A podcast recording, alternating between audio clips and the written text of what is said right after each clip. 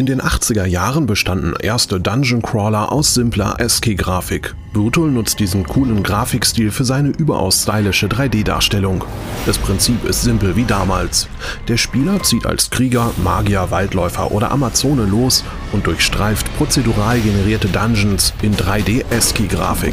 Unterwegs muss er Monster besiegen und Schätze heben, um seinen Level und seine Kampfkraft zu stärken.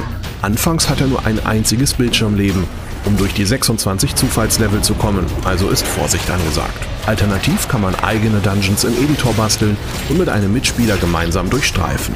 Die Grafik sieht spitze aus, aber allzu leicht beißt man hier ins Gras. Ein Arthouse-Titel für Fans von Diablo.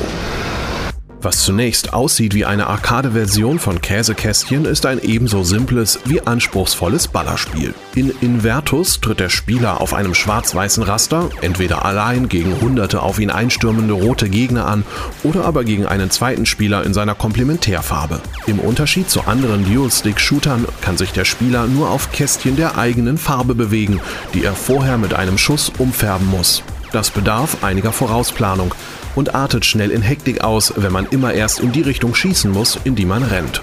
Solo macht das nur begrenzt Spaß, aber zu zweit ist es eine Riesen-Gaudi, wenn man dem Gegner immer wieder den Weg abschneidet, weil man seine Kästchen umfärbt. Das Erkundungsadventure Pan Pan ist eine wunderhübsche Mischung aus Zelda und Monument Valley. Der Spieler steuert mit Mausklicks eine kleine Figur durch eine isometrische Bilderbuchlandschaft. Um Tore für neue Bereiche zu öffnen, muss er Vasen und Blöcke auf mysteriösen Bodenschaltern platzieren. Da das Spiel auf jedwede Erläuterungen verzichtet, muss man selbst herausfinden, wie die Öffnungsmechaniken funktionieren und welcher Block auf welchen Schalter gehört. Pan Pan ist ein sehr ansprechendes Adventure, das von seiner hübschen Grafik, dem beruhigenden Soundtrack und interessanten Knobelaufgaben lebt.